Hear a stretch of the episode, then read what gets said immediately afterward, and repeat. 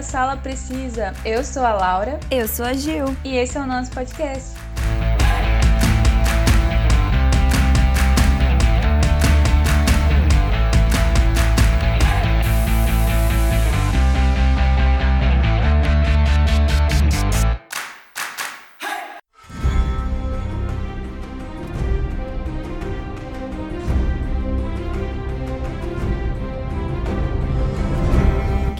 Thrones é uma série da HBO que estreou em 17 de abril de 2011 e com oito temporadas terminou em 14 de abril de 2019. Baseada na saga As Crônicas de Gelo e Fogo do escritor George R. R. Martin, a série é situada nos continentes fictícios de Westeros e Essos e é focada no Trono de Ferro dos Sete Reinos, seguindo um enredo de alianças e conflito entre as famílias nobres, seja competindo para reivindicar o trono ou lutando por sua independência. A série entrou para o livro de recordes como a série dramática com a maior transmissão simultânea ao redor do mundo. O número foi alcançado graças ao segundo episódio da quinta temporada, intitulado The House of Black and White. E no episódio de hoje vamos contar bem resumidamente sobre uma das casas da série, a Casa Stark, comentando sobre a história e alguns membros que aparecem na série.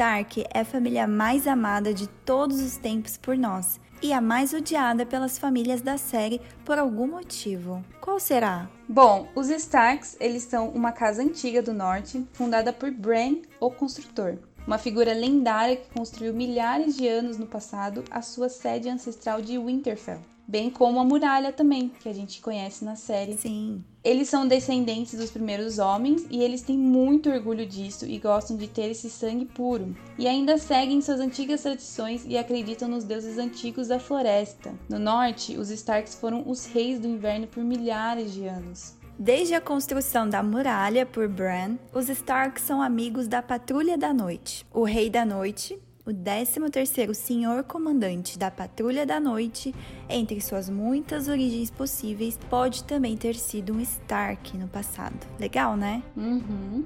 Muito chocante quando a gente fica sabendo isso. Nossa, me fale. E o último rei da noite, o último rei do norte foi Torren Stark, que se submeteu a Aegon Targaryen no final da Guerra da Conquista. Desde aquela época, os Starks mantiveram o norte para os reis dos Sete Reinos como simples protetores. Lord Rickard Stark e seu mestre Wallace Flowers procuraram promover alianças consulistas por meio de casamento. O Rickard arranjou um casamento para o seu herdeiro Brandon com Caitlyn Tully. Petyr Baelish amava Caitlyn e desafiou Brandon para um duelo por sua mão.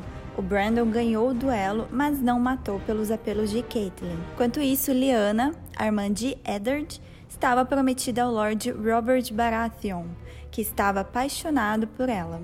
Lyanna, no entanto, não foi tão correspondente em seu amor por Robert. Em 282, depois da conquista, o príncipe Rhaegar Targaryen, depois de vencer o torneio em Harrenhal, coroou Lyanna como a rainha do amor e da beleza, ignorando sua esposa, a princesa Elia de Dorne. Logo em seguida, ela desapareceu na companhia de Rhaegar. Tanto Brandon quanto Robert Baratheon acreditavam que Lyanna tinha sido levada contra sua vontade. Brandon e quatro companheiros montaram para Porto Real para exigir o retorno de Lyanna, mas acabaram presos pela coroa.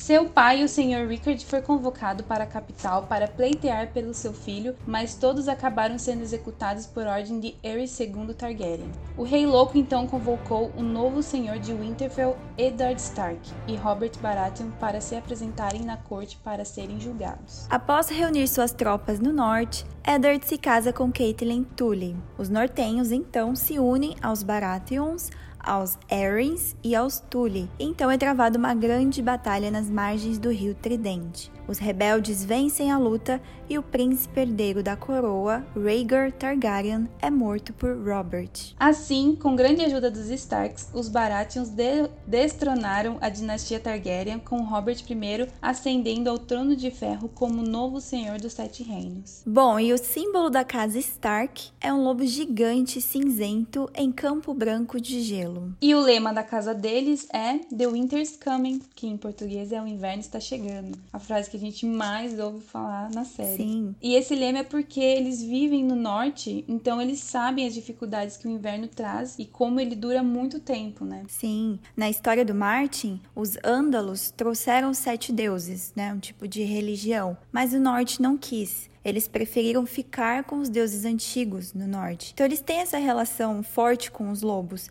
Tanto que nas criptas de Winterfell, uhum. os antigos reis do norte, eles estão todos representados com os lobos de cada um do lado deles. E é uma coisa que a gente consegue ver na série também, né? Porque toda vez que mostra algum Stark indo lá nas criptas, né? é verdade. É bem legal. Essas estátuas, é bem bonito. E os Starks, eles têm a reputação de terem, né, as faces longas, cabelos castanhos e os olhos acidentados, por parecerem com lobos, né? E alguns são conhecidos pela melancolia e por terem um temperamento de gelo gelo, tipo, enquanto alguns têm uma, uma selvageria inerente, que é referida como um sangue de lobo. Na geração atual dos Starks, vários membros da família, como Arya, Bran, Jon Snow, têm a habilidade de entrar na mente e controlar seus lobos gigantes como troca-peles, dando-lhes a capacidade de experimentar os sentidos de seus lobos gigantes e ver através de seus olhos. Este último ocorre com mais frequência quando as crianças dormem, embora possam fazê-lo também acordando acordados quando ganham mais experiência.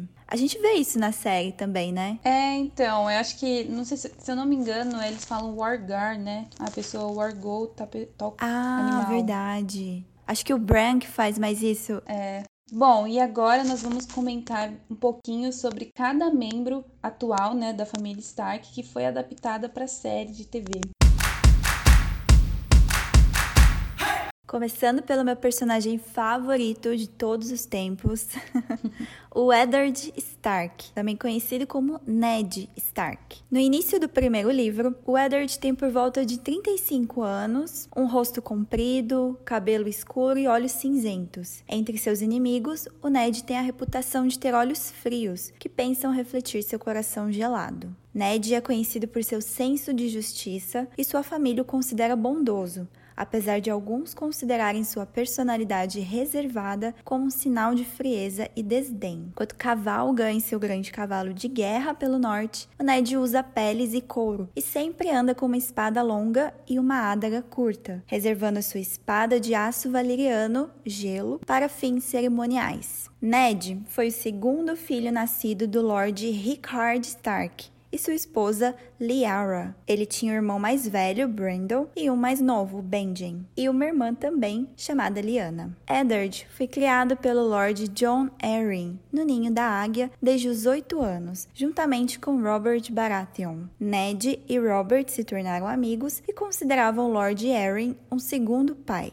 A gente sabe, né, que o Ned é o chefe da casa Stark é casado com a Caitlyn Stark, da casa Tully. Embora eles pouco se conhecessem quando se casaram, eles formaram um casamento forte e amoroso. Tiveram cinco filhos legítimos: Robb, Sansa, Arya, Bran e Rickon, e um filho bastardo, o Jon Snow. Apesar do Ned não ser pai biológico dele, ele o adota como filho. Na série, Ned Stark é interpretado por Sean Bean e mostra que o rei Robert Baratheon pede a seu velho amigo Ned que assuma a posição de mão de rei do reino após a morte súbita do mentor de ambos e ocupante do cargo, o John Arryn. Sem interesse nas intrigas e na política da corte, o Ned acaba aceitando como um dever, assim como descobre por que o Arryn morreu. A morte tem a ver com a descoberta de um segredo. Os três filhos do Robert com a rainha Cersei Lannister são, na verdade, produto de um incesto entre ela e o irmão gêmeo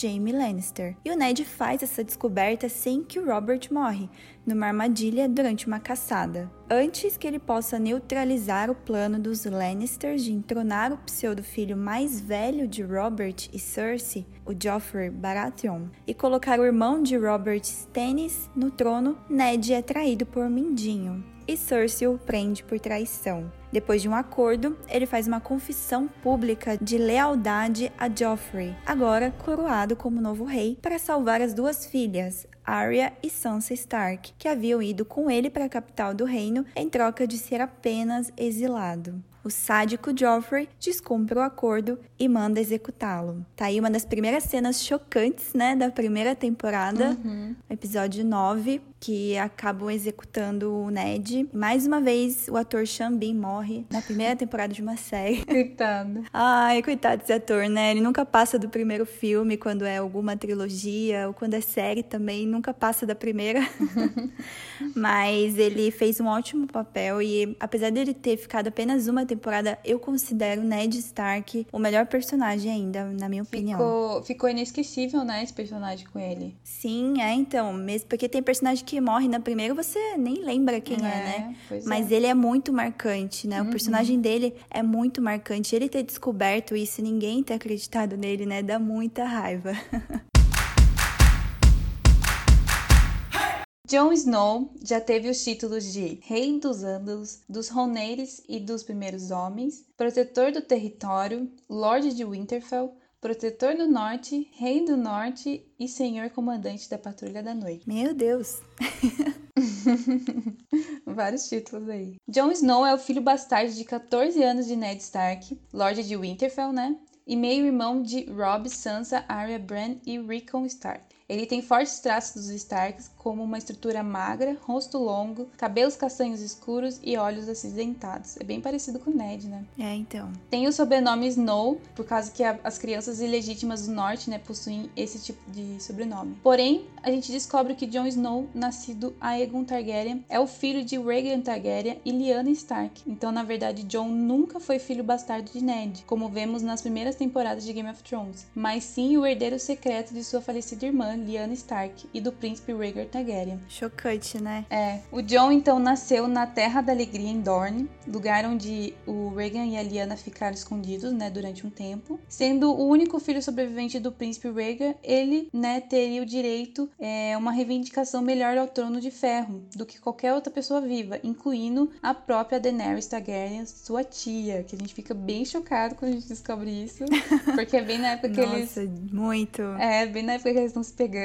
É, então, eu falei, caramba. E o Bran Stark descobre esse segredo por meio né, das suas visões na sétima temporada. Então, um pouquinho do personagem na série. O John, ele se junta à Patrulha da Noite. Aí ele chega na muralha, né, junto com o lobo gigante dele, o Ghost. Ele fica muito amigo do Samuel Tarly, que é o Sam. Ai, adoro o Sam. Ele é um menino covarde e péssimo no aprendizado militar, mas com um forte intelecto, né? É, ele é muito útil, né? Ele acaba sendo muito útil depois nas temporadas finais, né? Quando ele começa a estudar Sim, verdade. Bom, ele faz né, o seu juramento sobre uma árvore sagrada ao norte da muralha e antes de voltar para o castelo, Ghost se aproxima com uma mão decepada congelada. Ele e os outros patrulheiros investigam e encontram três corpos de homens da patrulha que haviam desaparecido no além da muralha juntamente com seu tio, o Benjen Stark, que é o Uncle Benjen. Uncle Benjen. Depois desse tempo na muralha, John tem o primeiro contato com os mortos-vivos, que são os zumbis É bem legal, né, eles. Não sei você, o que, que você acha, Ah, mas eu sim, adoro. Eu também. Ele salva o comandante Mormont e em troca ganha dele a Long Clown, que é a ancestral espada de aço valeriano. John então passa a conhecer junto com a gente mais sobre o Rei da Noite e seus caminhantes brancos. Ele também passa a ter mais contato com os selvagens, que é o povo que vive no além da muralha. Ele se apaixona por Ygritte, uma selvagem que provoca ele sexualmente e faz ele ficar dividido entre a sua lealdade pela patrulha e seus sentimentos por ela. John descobre que o Ned estava morto, a Arya desaparecida, ele achava que o Bran e o Rickon haviam sido mortos pelo Theon Greyjoy. Ele também fica sabendo que a Sansa foi dada em casamento para o Tyrion e sabia que o Robb e a Catelyn tinham sido mortos e traídos, né, no casamento vermelho e que Winterfell estava destruída. Imagina ter uma notícia dessas, né, da sua família. Aí uma briga entre patrulha da noite e selvagens, a Ygritte ela leva uma flechada e morre nos braços do John. É uma cena bem triste porque é, eles estavam vivendo um romance que a gente já estava chipando muito, né? Ah, eu adorava os dois. Você não sabe de nada, John. you know nothing, Jon Snow. E daí, de volta à muralha, ele é eleito Lorde Comandante da Patrulha da Noite e é traído e esfaqueado por seus amigos por deixar selvagens morarem na patrulha. Depois disso, ele é ressuscitado por Melisandre e daí ele resolve deixar a patrulha quando a Sansa chega protegida pela Brienne. O Jon volta para Winterfell com a Sansa, né, para salvar o irmão mais novo, o Rickon, na épica batalha dos bastardos contra o Ramsay Bolton. Mas infelizmente ele vê o Rickon sendo morto segundos antes de conseguir abraçar o irmão. Nossa, essa cena, essa batalha para mim foi muito épica.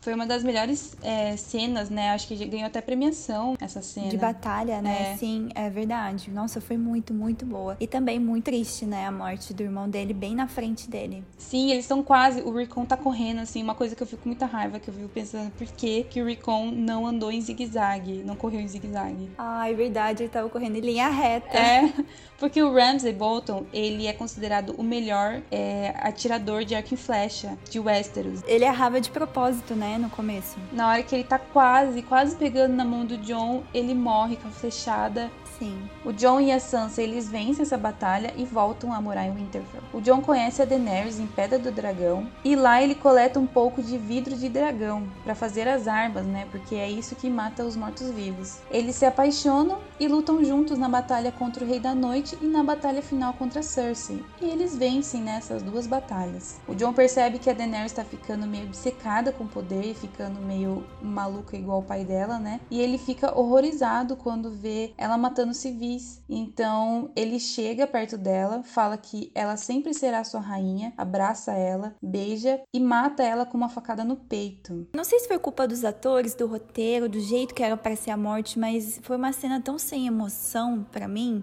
que eu falei, ok, Daenerys morreu, sabe? Para mim não foi uma coisa, caramba, Daenerys morreu sabe? Foi muito diferente a sensação que eu tive e fiquei bem decepcionada com essa morte, porque era pra ser uma morte importante e acabou sendo mais uma morte aí de como se fosse qualquer pessoa. Ele vai embora para Castle Black, na muralha, para se juntar com a Patrulha da Noite, mas com o fim né, da Patrulha da Noite, ele chega lá e só encontra o Tormund, que era um dos selvagens, e o seu lobo Ghost. E daí com eles, o John deixa a muralha e parte para o norte, para as terras do inverno perpétuo.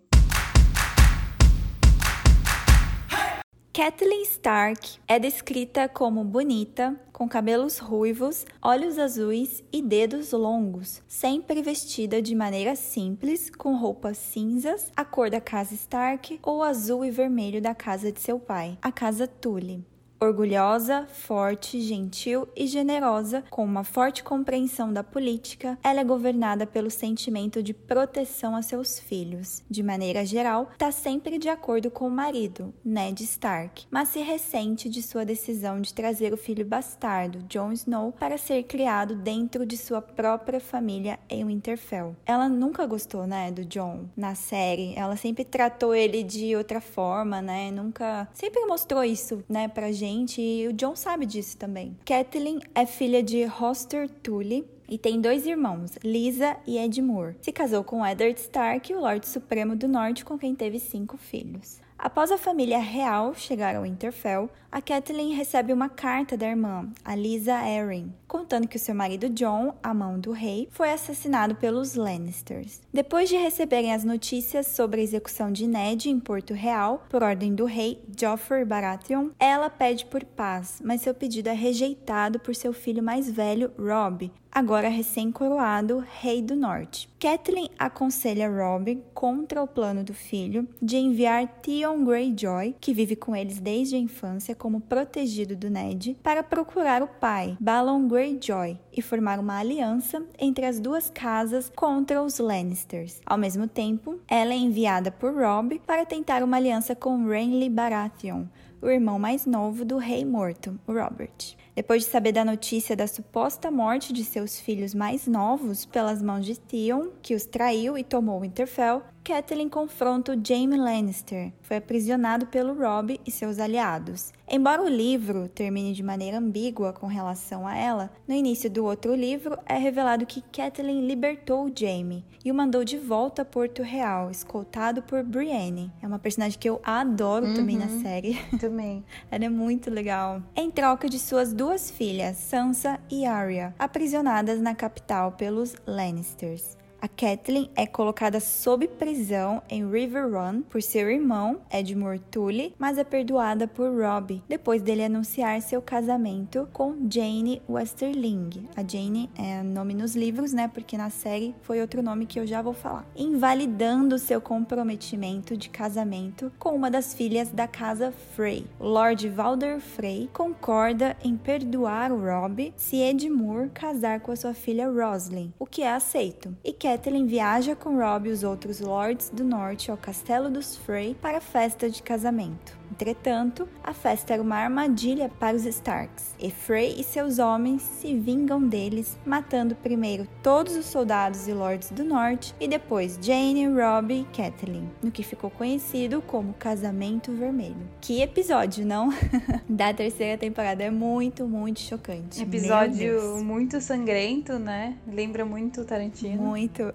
e na série, a personagem da Catelyn acaba morrendo, porque no livro a gente sabe que a após a morte dela, né? Três dias depois, o seu cadáver foi retirado do rio por Niméria, que é o lobo da Arya. Logo depois, foi encontrado pela Irmandade Sem Bandeiras. Lord Beric Dondarrion pediu ao sacerdote Taurus de Mir para que desse-lhe o beijo da vida e a ressuscitasse, mas Taurus disse que já havia se passado tempo demais Beric então encostou os lábios nos de Catelyn e o fogo da vida que estava nele passou para ela, de modo que ela se ergueu. Suas feridas foram apenas parcialmente curadas de modo que ela ficou mutilada e perdeu a habilidade de falar. Foi consumida por seu desejo de vingança aqueles que haviam traído e matado sua família. Ela adotou o nome de Senhora Coração de Pedra, Lady Stoneheart, e assumiu o comando da Irmandade, perseguindo e enforcando os que ela considerava traidores, como Petir e Merritt Frey. Eu fiquei muito decepcionada que isso não foi adaptado para série. Eu acho que ficaria muito, muito legal, porque eu gostava bastante da personagem. Triste uhum. ela ter uhum. ficado só três temporadas e acho que daria um tom mais assim sombrio, não sei, pra série. Tirando os outros, né, que já são bem sombrios, mortos-vivos, mas ela seria um a mais na série. Uhum. Ficaria muito legal. E eu acho que quando a gente tá assistindo a série, a gente tem aquela sensação que a gente quer que todos os Starks fiquem vivos de alguma maneira, porque a gente quer que Sim. eles se encontrem. Nossa, o quanto a gente torce pros Starks se encontrarem depois que o Ned morre. É muito, sabe? Sansa é o segundo filho e a filha mais velha de Ned e Catelyn Stark. Ela nasceu e cresceu em Winterfell até deixar a fortaleza com seus pais e o irmão no começo da série. Seu lobo é a Lady, que foi morta na primeira temporada no lugar do lobo da irmã Arya, a Niméria. Ela é descrita como sendo alta, magra, bonita e destinada a ser uma dama ou uma rainha. Tem olhos azuis e cabelos ruivos espessos que herdou da mãe. A Sansa é prometida em casamento para Joffrey Baratheon, Horatium para juntar as duas casas. O Ned é executado e acaba sendo decapitado e a Sansa desmaia, né, quando vê essa cena. Quanto que eu tenho raiva desse ator que fez, do ator não, né, desse personagem do Joffrey. O ator foi Nossa, muito bom. Nem fale. Mas sabe que eu tenho raiva da Sansa também nessa temporada? Ela é muito chata, ela é muito teimosa. Nossa, ela quer porque quer se casar com o Joffrey. Tipo, ela não percebe como ele é, não, doidão. ela implora para Joffrey para voltar para Winterfell, mas ele fala que eles ainda devem se casar e que ela deve ficar e obedecer. Em uma batalha entre Stark e Lannister, seu irmão mais velho, Robb, vence e por isso Sansa apanha e é humilhada em público por Joffrey. O Joffrey participa da batalha de Blackwater contra os Tyrell, e após ganhar, o Loras Tyrell pede a Joffrey que aceite sua irmã Margaret em casamento no lugar de Sansa. A Sansa começa a se encantar pelo Loras, então Margaret propõe a ideia de que os dois se casem. O Joffrey não, não curte essa ideia, então ele promete a mão da mãe dele em casamento para Loras e a de Sansa Sansa para Tyrion, que é o seu irmão anão. O Tyrion e a Sansa se casam e eles criam uma amizade forte, que é abalada, né, quando a Sansa descobre que a sua mãe e seu irmão foram mortos pelo pai do Tyrion, que é o Tywin Lannister. O Joffrey é morto envenenado e a Sansa e o Tyrion são acusados como culpados, né? Então ela foge com o Mindinho e ele arruma um casamento para ela com Ramsay Bolton, que no momento era herdeiro do norte. Aí acontece o primeiro encontro da Sansa e da Brienne, que naquela época a Brienne já tinha prometido para Catelyn, né, que levaria a Sansa para um lugar seguro. Então fala para Sansa fugir com ela, mas a Sansa recusa de primeira. Apesar de parecer charmoso no início, né, a natureza sádica do Ramsay se torna logo é, aparente quando a Sansa descobre que ele aprisionou o ex-escudeiro do seu pai, o Theon Greyjoy. Ela é estuprada pelo Ramsay na noite de núpcias e a Sansa pede para Theon que sinalize para Brienne, que estava fora dos portões na floresta, para pedir ajuda para ela. Aí quando Bolton deixa a fortaleza para enfrentar as tropas do Stannis Baratheon no campo, né? A Sansa consegue fugir com Theon e a Brienne. E aí um tempo depois, com o Jon quase perdendo, né, aquela batalha dos bastardos, o Mindinho e a Sansa aparecem com exércitos dos cavaleiros do Vale e vencem essa batalha. E daí lá em Winterfell, na ausência do irmão, a Sansa passa a governar o norte em seu nome. É, depois de um tempo, a Sansa reencontra com o Bran e a Arya lá em Winterfell, né? Sim. E a Arya ajuda a Sansa a matar o Mindinho por todos os anos que ele manipulou ela e a sua família. Aí depois da batalha final e da morte da Daenerys, ela fala pro Bran, que no momento é coroado rei dos Sete Reinos, né, que o ama, mas que o norte será independente e nunca mais se ajoelhará para ninguém. O que Bran concorda, né, e deixa ficar por aí mesmo. E daí de volta ao Winterfell, ela é coroada pelos lords como rainha do norte. Sim, eu gostei bastante da evolução dela. Como é, eu já falei, demorou muito, né, para ela ficar esperta, mas foi muito legal de ver essa evolução dela durante durante toda a série se tornar uma rainha.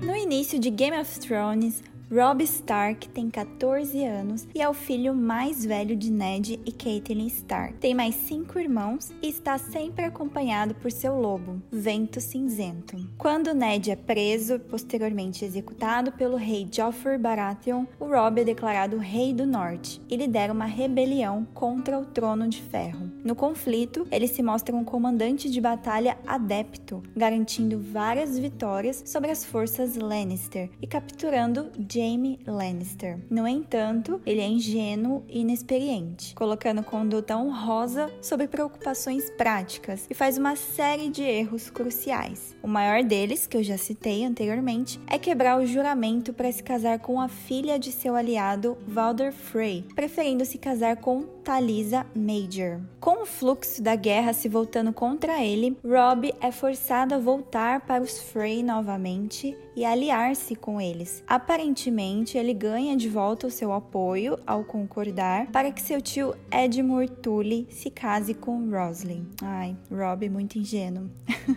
achando que ia ser perdoado por essa quebra de juramento. É, também é outro que eu acho meio parecido com a Sansa, assim, na questão de ser bobinho. Porém, o Valder Frey e o seu vassalo Roose Bolton haviam feito uma aliança com Tywin Lannister e o traíram. Na festa de casamento, a maioria do exército de Robb é massacrado. Robb foi pessoalmente assassinado por Roose Bolton. Isso efetivamente termina a rebelião do norte e os Starks são destituídos de sua autoridade ancestral na região do norte. Como eu já citei antes, né, a famosa cena do casamento vermelho, onde o Robb, a Catelyn, a esposa dele e vários, né, do exército do Robb foram massacrados. Até o lobo dele, né, velho uhum. cinzento, foi Ai, morto. Ai, é uma cena muito, muito triste. É. Sim. E acho que nessa cena a Arya tá lá, né? Sim. Ela acaba vendo o lobo do o vento cinzento sendo morto, né? E aí acaba a jornada do Rob. Foi cedo, tadinho. Tinha potencial para ser um dos meus personagens favoritos, mas infelizmente não passou da terceira temporada.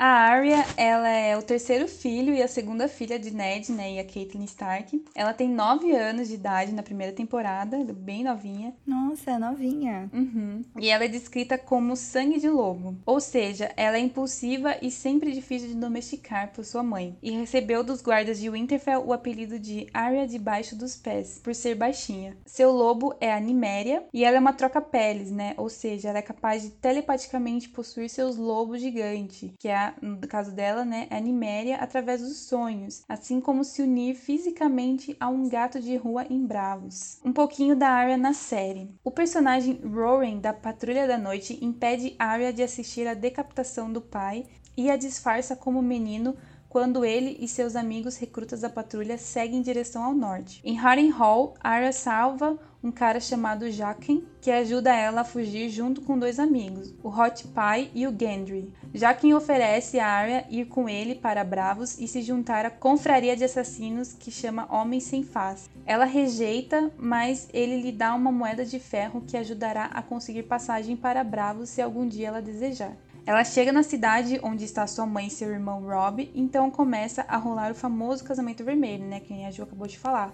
Uhum. Aí ela só escapa de ser morta também naquela noite porque o homem que ela mais odiava no momento tira ela de lá, que é o cão de caça. Depois desse massacre né, do, ca do, casamento vermelho, ela encontra um soldado da casa Frey se gabando do que fez, então Arya o esfaqueia até a morte marcando a primeira vez que ela mata propositalmente outra pessoa. A Brienne, né, nesse momento, ela já tinha feito aquela promessa para Caitlyn e ela estava viajando em direção a Sansa para resgatar ela, que nem eu tinha contado, mas ela acaba encontrando a Arya no caminho. Ela conta que prometeu sua mãe levá-la de volta em segurança e o cão de caça, ele desconfia disso que a Brienne tá falando e acaba atacando ela. Aí na luta entre os dois, né, entre a Brienne e o cão de caça, ele se fere muito grave, ele fica todo machucado e com isso a Arya consegue se esconder de, da Brienne e foge deixando o cão de caça para morrer. Ela rouba todo o dinheiro que o cão de caça tinha, deixa ele sem nada e engana a Brienne e acaba fugindo. Aí ela acaba chegando em Bravos. E quando ela chega lá, ela é aceita na casa do preto e branco por um homem com um rosto de Jaque, aquele cara que ela tinha salvo. A Arya começa então a aprender como matar as pessoas e a usar o rosto delas assumindo a identidade da pessoa. Só que ela começa a usar isso para sua vingança pessoal contra pessoas que fizeram mal, né, à sua família naquele casamento vermelho e também, né, para sua família desde que o Ned morreu. Ela tem uma lista, né, das pessoas que ela quer matar, que ela fica repetindo toda noite para ela mesma, né? Um dia, quando ela volta para casa do preto e branco, Jaquen percebe que ela não se desassociou da sua identidade anterior e, portanto, usar a identidade de outra pessoa vai começar a envenenar ela por dentro, né? Então, como resultado, a Arya fica cega. Ai, muito tenso isso, né? Aí depois disso, Jaquen permite que a Arya retorne para casa do preto e branco, né, que recupere sua visão, mas ele manda ela para uma missão de matar uma atriz. E de última hora, alguma coisa toca no coração dela, né, e ela acaba mudando de ideia. Ela não mata essa atriz. E o Jaquen ele ordena que a órfã, aquela menina chata lá, mate a Arya. Aí as duas começam né, numa perseguição e a Arya leva a órfã até o subsolo de Bravos, onde é totalmente escuro. Aí ela acaba matando a órfã, ela acaba ganhando né, essa luta entre as duas e ela remove a face da órfã e prega na sala das mil faces da casa do preto e branco. E daí nesse momento, né, ela tá concluindo a sua vingança cada vez mais, né, ela tá conseguindo concluir aquela listinha dela. Então ela resolve ir até a Cersei para matar ela, porque ela sabe que a Cersei foi fundamental na morte do pai dela, né? Com certeza. Mas no meio do caminho ela encontra seu amigo Hot Pie. E ele conta que os Bolton foram derrotados e agora o Jon Snow era rei do norte. Aí então ela muda de ideia e volta para Winterfell. E daí o Bran então dá a adaga de aço valeriano que foi dado para ele por Mindinho e que essa adaga a gente vê que no começo foi uma adaga que tentaram matar o Bran, né? Sim. E daí nesse tempo em Winterfell a Arya ajuda a Sansa a desmascarar o Mindinho, né? E também ajuda a matar ele. Depois de anos, a Arya também se reencontra com seu irmão favorito, Jon Snow, numa cena muito, muito fofa. Ai, muito emocionante. E daí no começo da batalha contra os caminhantes brancos, a Arya ela fica ajudando de longe, né? Mas depois a gente vê que ela desaparece e daí os mortos-vivos eles estão destruindo Winterfell e matando todos os vivos que ainda lutam, quando no Bosque Sagrado o Rei da Noite e os seus caminhantes surgem atrás de Bran Stark para matá-lo, né? Ele estava sentado na cadeira de roda dele lá perto da árvore e sem ninguém para protegê-lo, porque o Tion que estava protegendo ele e todos os homens de ferro que também estavam ajudando a proteger, né? Eles tinham sido mortos e tentando defender o Bran, né? E daí a Arya, ela dá uma emboscada, salta do nada sobre o Rei da Noite e consegue apunhalá-lo com a adaga de aço valeriano dada por Bran, matando e o transformando em pó. E daí ao fim do massacre feito pela Daenerys lá em Porto Real, ela escapa viva e ferida, né? Ela acha um cavalo branco que sobreviveu intacto e foge das ruínas da cidade desmontada nele. Aí naquela parte que o, o, John, ele depois que ele matou a Daenerys, né, ele tá se despedindo dos irmãos e ele convida a Arya para ver algum para ver ele algum dia, né, lá na muralha, mas ela diz que ela jamais voltará ao norte e irá para a parte do mundo que não existe nos mapas, o oeste de Westeros. Aí a sua saga chega ao fim, né, com ela partindo de navio para o oeste, rumo ao desconhecido. Podia sair um spin-off, né, para ver o que que aconteceu com a Arya depois de tudo isso. Sim. Mas a Arya foi uma personagem que eu gostei do. Tipo assim, da jornada dela na série. Ela gostei não me deu também. tanta raiva assim, igual a Sansa me deu raiva em alguns momentos e tal. Eu achei que as, a Arya ela sempre tinha o objetivo dela, ela tentava seguir o objetivo, só que vinham coisas, né, no, no meio do caminho dela que atrapalhavam ela. Eu gostei, eu gostei dessa personagem. A atriz também, a Maisie Williams, é muito boa como Arya. Sim, eternamente Arya. Rickon Stark é o filho mais novo de Ned e Catelyn Stark. Assim como seus irmãos e irmãs, ele é constantemente acompanhado por seu lobo gigante, Cão Felpudo, com quem tem uma forte ligação. Ele é descrito nos livros como possuindo uma grande semelhança facial com a sua mãe, sendo naturalmente agressivo, com força de vontade e violento, traços que se refletiram na personalidade de seu lobo. Um personagem secundário nos livros, suas ações são descritas através dos olhos de outros personagens, principalmente seu irmão Bran. Durante a captura de Winterfell, depois que ele e Bran conseguem fugir, Theon Greyjoy mata dois filhos de camponeses da região e queima seus corpos, apresentando-os às tropas como sendo os dois filhos menores de Ned Stark, que passam a ser acreditados como mortos. Rickon foge com Bran, Hodor, a selvagem Osha e os dois lobos dos irmãos em direção ao norte, onde está o meio-irmão mais velho, Jon Snow. Antes de chegarem à muralha, Rickon, Osha e Cão Felpudo se separam do outro grupo e rumam para Last Hearth, o castelo dos Umber, vassalos dos Stark. Rickon e Osha são entregues a Ramsay Bolton, o novo guardião do norte. O Ramsay mata Osha e prende Rickon nos calabouços de Winterfell, agora sob seu comando. Ele envia então uma carta a John em Castle Black, ameaçando matar o menino e invadir a fortaleza se ele não lhe devolver Sansa Stark. Quando os exércitos estão formados para a chamada Batalha dos Bastardos, como a Laura já comentou, na planície à frente de Winterfell, Ramsay traz Rickon e num de seus jogos sádicos manda ele correr para o lado das tropas de Jon. Enquanto o menino corre, Ramsay dispara flechas que propositalmente erram o alvo, caindo a poucos metros de Rickon. A última flecha é disparada de maneira certeira e mata o garoto, acertando-o no coração na frente do irmão e das tropas dos dois exércitos. Depois da batalha, vencida pelas tropas do norte com a ajuda dos cavaleiros do vale, o corpo de Rickon é enterrado por Jon na cripta da fortaleza, ao lado dos restos do pai Ned Stark. Apesar dele ficar até a sexta temporada, não é um personagem que aparece sempre na série, né? Aliás, ele quase não tem fala. Eu não lembro dele falando na série. Bem pouco. É, então, acho que a cena mais importante dele foi nessa batalha, né? Dele correndo, que deram uhum. um pouco mais de protagonismo para ele nessa cena da batalha, né? Mas infelizmente ele acabou morrendo na frente do John e também não, não teve muito mais participação. Bran Stark tem 7 anos de idade e é o segundo de três filhos homens de Ned e Catelyn Stark. Ele está sempre acompanhado por seu lobo gigante Summer, e é um menino pensativo e de temperamento doce. Sua aparência é de cabelo castanho, grossos e olhos azuis. Na série, o Brain ele começa com a cena dele escalando, né, uma das torres da fortaleza e acidentalmente vê os irmãos Cersei e Jaime Lannister. Ela no momento é a rainha esposa do rei e está fazendo amor com o Jaime, que é o seu irmão. Então, por amor, né, o Jaime empurra o Bran do alto da janela da torre. Ele não morre, mas entra em coma. Aí quando ele sai da inconsciência, não consegue lembrar de nada que aconteceu antes da queda e está paralítico também. E igual a Gil falou, né, ele parte nessa jornada junto com a Osha e o seu irmão Rickon, né, para uhum. se esconder. O Bran chega à árvore do coração, mas são impedidos de continuar por um ataque de mortos-vivos na estrada, que custa a vida de Jordan, que estava viajando junto com eles. As crianças da floresta aparecem e matam os zumbis e conduzem Bran e seus companheiros até dentro da caverna, onde eles encontram o Corvo de Três Olhos, que diz a Bran que ele nunca mais andará, mas ao invés disso voará.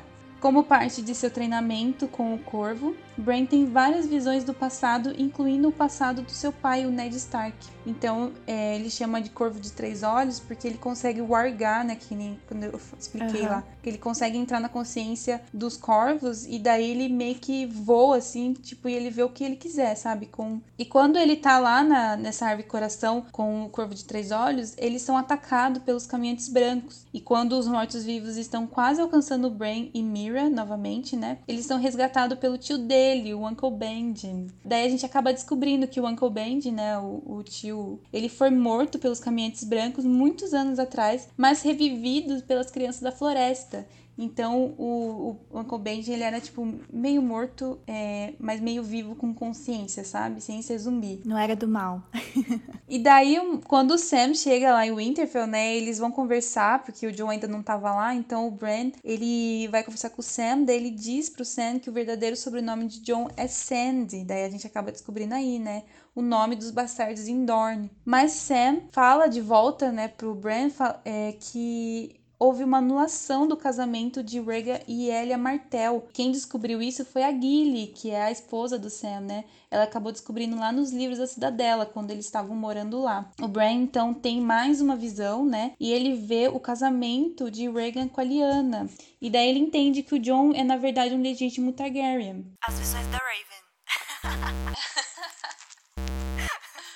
E daí a gente sabe que depois do massacre de Porto Real, onde a Cersei é morta, o Jon mata Daenerys, né, tudo aquilo lá.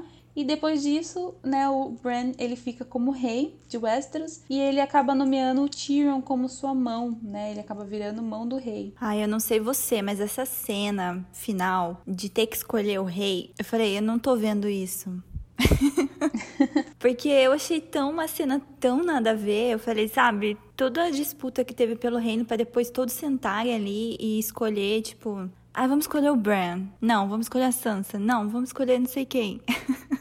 ah, eu não gostei, não gostei disso. Então, muita gente odiou esse final também, né? A gente é, torce para que nos livros não seja assim. Mas realmente foi muito, muito chato esse final. É, não assim que o Bran não merecia ser o rei, sabe? Mas é que eu acho que não tinha nada a ver com ele no momento. Acho que até podia ser ele, só que eu acho que a forma que fizeram, esse negócio de fazer uma reunião para escolher, acho que foi fraco.